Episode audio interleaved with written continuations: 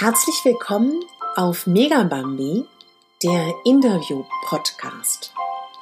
Heute freue ich mich sehr, euch willkommen zu heißen zu einem der meistgelesenen Artikel auf meiner Website, der über den Alltag als Plus-Size-Model handelt.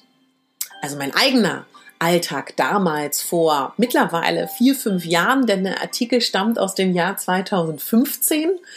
Ich bin jetzt einfach mal durchgegangen, was sind die meistgelesenen Artikel auf Megabambi und dazu gehört er ganz, ganz klar als einer der Favoriten.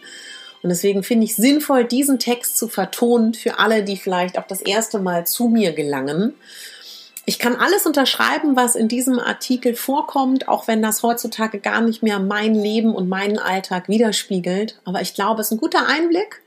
Räumt vielleicht auch mit Vorurteilen auf gegenüber der Plus-Size-Model-Industrie oder auch Curvy-Model-Industrie, je nachdem, wie ihr das nennen wollt. Und vielleicht ist auch der ein oder andere Tipp für ganz junge Mädels dabei, die Model werden wollen. Auf diesem Podcast werdet ihr in naher Zukunft interessante Interviews finden und auch immer mal wieder einen meiner Texte.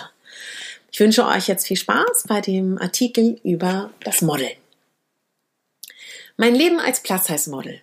Ich werde oft gefragt, wie das Leben als Plus-Size-Model so ist.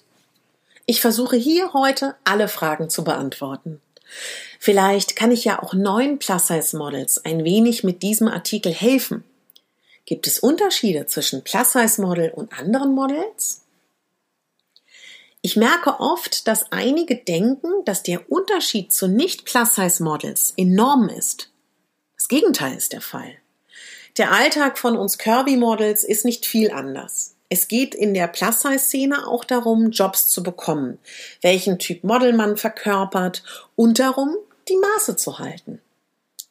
Du bist bei einer oder mehreren Agenturen, deswegen unter Vertrag, weil sie dich als Typ anbieten können. Als Model solltest du alles tun, diesen Zustand zu konservieren. Wenn ich eine Kleidergröße oder mehr verlieren möchte oder nur ein paar Zentimeter, muss ich das genau mit meiner deutschen und niederländischen Agentur absprechen. Um meine Maße zu halten, muss ich regelmäßig Sport machen. Es geht darum, Gewichtsschwankungen zu vermeiden. Würde ich da nicht genauestens darauf achten, wäre ich nach Weihnachten, nach Urlauben oder in etwas sportfauleren Phasen sicher ein paar Kilos schwerer und hätte ein paar Zentimeter mehr aufzuweisen. Außerdem ist auf eine gesunde Lebensweise zu achten. Ich rauche nicht, trinke sehr selten und wenig. Was genau bedeutet das in meinem Alltag? Ich lebe in dem Bewusstsein, dass ich jeden Moment zu einem Casting gehen könnte oder zu der Last-Minute-Buchung von einem Kunden. Die Haare sollten immer frisch gewaschen sein und die Haut sollte sich in einem guten Zustand befinden. Das bedeutet, die Hände und die Füße sollten gepflegt sein und gut aussehen. Mein Glück ist, dass ich beim Fernsehen arbeite und dadurch regelmäßig in den Genuss einer guten Maniküre komme. Zur intensiveren Pflege creme ich mir sehr oft meine Hände und Füße ganz dick ein und gehe dann mit Socken und Baumwollhandschuhen ins Bett. Übrigens habe ich bei der Maniküre die Erfahrung gemacht, dass es gar nicht so leicht ist, ein Studio zu finden, in dem die Nagelhaut nur wenig entfernt wird. Ich muss regelmäßig sehr viel Make-up auftragen und bin deswegen wirklich sehr gründlich mit der Reinigung der Haut. Foto- und Fernseh-Make-up ist nicht leicht zu entfernen. Da muss ich oft ein Peeling oder hausgemachte Dampfbäder machen über einer Schüssel und einem Handtuch über dem Kopf. Ich muss auch Sport machen, damit ich meine Maße halte. Vor allem muss ich darauf achten, dass die Haut straff ist und das geht nur durch regelmäßiges Training. Ich versuche auch, den Sport in meinem Alltag einzubauen. Mir ist es außerdem immer wichtiger geworden, dass ich hochwertige Lebensmittel zu mir nehme und viel trinke, um die Haut straff zu halten. Außerdem ist es für die Schönheit unerlässlich, genügend zu schlafen. Leider schaffe ich das nicht immer. Auf meiner To-Do-Liste ganz oben steht länger schlafen. Sollte ich mal nicht so gesund essen, versuche ich, das am nächsten Tag wieder auszugleichen. Ich informiere mich darüber, ob bei den neuesten Ernährungs- und Sporttrends für mich etwas Passendes dabei ist.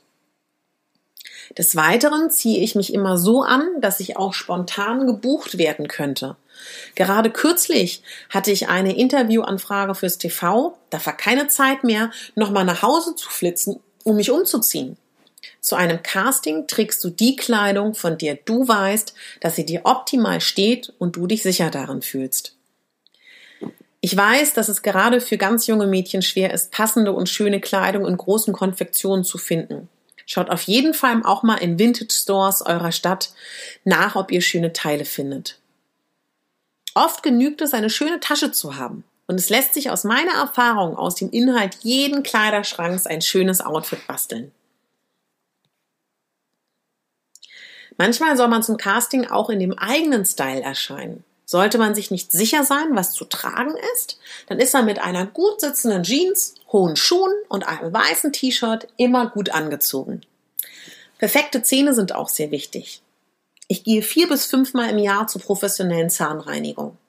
Außerdem fletsche ich mit Kokosöl für hellere Zähne. Konstruktiver Umgang mit Kritik. Das Allerwichtigste ist, nichts persönlich zu nehmen. Grundsätzlich darf man sich durch die Meinung anderer nicht unter Druck setzen lassen. Schon früh habe ich als junges Mädchen auf der Schauspielschule gelernt, wie wohltuend positive Bestätigung ist, aber auch, wie sich negative Kritik anfühlt. Es wird nie allen gefallen, was du machst. Ich versuche in meinem Leben viel Schönes zu holen. Wer mit sich im Reinen und glücklich ist, strahlt das auch aus. Mir hilft es außerdem sehr, ein geregeltes Leben zu führen. Das war mir vor zehn Jahren noch nicht so wichtig wie heute. Wenn ich mal frei habe, versuche ich Dinge zu machen, auf die ich Lust habe.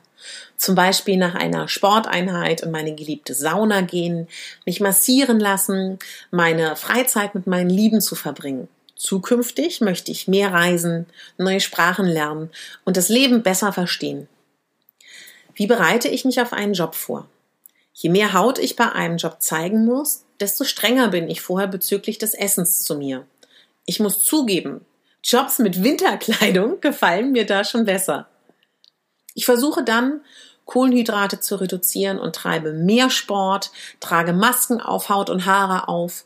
Vorher versuche ich viel zu schlafen und viel zu trinken. Das erleichtert die Arbeit der jeweiligen Maskenbildnerin enorm. Vor Modenschauen und der Laufstegsaison übe ich regelmäßig das Laufen. Tipps und Tricks. Eigentlich ist es ganz einfach. Kennt ihr den Spruch eurer Großmütter? Die Kleine da drüben hat das Beste aus ihrem Typ gemacht. Nichts anderes versuchen wir Models. Wir tragen in der Regel bei den Jobs Shape-Kleidung und haben gelernt, beim Posieren und Laufen uns schlanker erscheinen zu lassen. Für eine positivere Ausstrahlung ist es wichtig, an seiner eigenen Einstellung zu arbeiten. Ein Schlüssel auf dem Weg zur eigenen Selbstakzeptanz ist es vor allem, nett zu sich selber zu sein. Schönheit liegt bekanntlich im Auge des Betrachters und hat wenig mit der perfekten Proportion eines Gesichtes zu tun. In jeder Saison gibt es immer wieder spezielle Typen, die als attraktiv gelten und sehr gefragt sind. Es lohnt sich also, seine innere Mitte zu suchen und das Ganze mit einem Lächeln zu betrachten. Wie meine Mama immer sagt, die äußere Schönheit vergeht und die innere bleibt. Also arbeite an deiner inneren Schönheit. Das hat sie mir schon vor zehn Jahren gesagt. Das ist einer der sinnvollsten Ratschläge, die man mir jemals gesagt hat. Ich wünsche euch einen wundervollen Tag. Ja, das war mein Text über Plus-Size-Modeln, meine Lieben. Ich würde mich freuen, wenn ihr demnächst wieder vorbeischaut. Und wenn ihr Anregungen, Tipps und Tricks habt, wenn ihr Interviewpartner hättet für mich, wo ihr denkt, das fändet ihr furchtbar interessant, schreibt mir gerne auch das. Ich wünsche euch einen wunderschönen Tag und schön, dass ihr den Weg hierher zu mir gefunden habt.